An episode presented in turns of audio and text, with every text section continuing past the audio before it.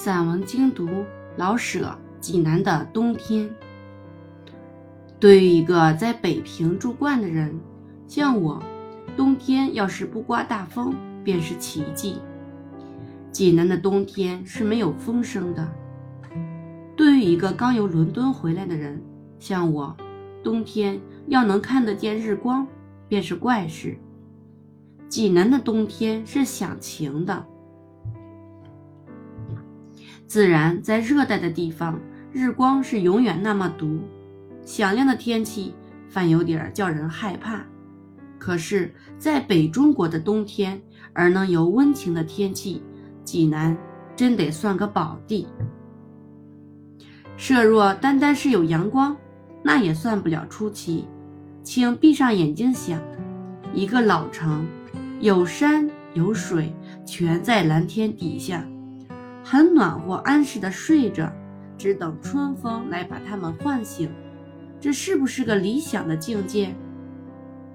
小山正把济南围了个圈儿，只有北边缺着点口。这一圈小山在冬天特别可爱，好像是把济南放在一个小摇篮里。他们全安静不动地低声地说：“你们放心吧，这儿准保暖和。”真的，济南的人们在冬天是面上含笑的。他们一看那些小山，心中便觉得有了着落，有了依靠。他们由天上看到山上，便不觉得想起，明天也许就是春天了吧？这样的温暖，今天夜里山草也许就绿起来了吧？就是这点幻想不能一时实现，他们也并不着急。因为有这样慈善的冬天，干啥还希望别的呢？最妙的是下点小雪呀！看吧，山上的矮松越发的青黑，树尖上顶着一季白花，好像小日本看护妇。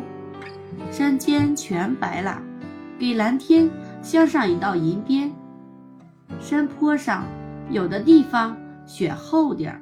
有的地方草色还露着，这样一道白一道暗黄，给山们穿上一件带水纹的花衣。看着看着，这件花衣好像被风儿吹动，叫你希望看见一点更美的山的肌肤。等到快日落的时候，微黄的阳光斜射在山腰上，那点薄雪好像忽然害了羞。微微露出点粉色，就是下小雪吧。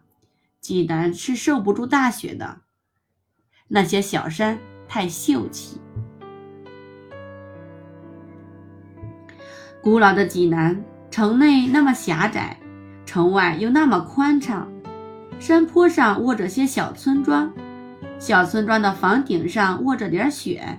对，这是张小水墨画。或者是唐代的名手画的吧。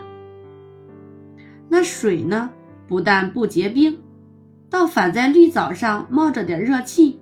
水藻真绿，把中年贮蓄的绿色全拿出来了。天儿越晴，水藻越绿。就凭这些绿的精神，水也不忍得冻上。况且那长枝的垂柳还要在水里照个影儿呢。看吧。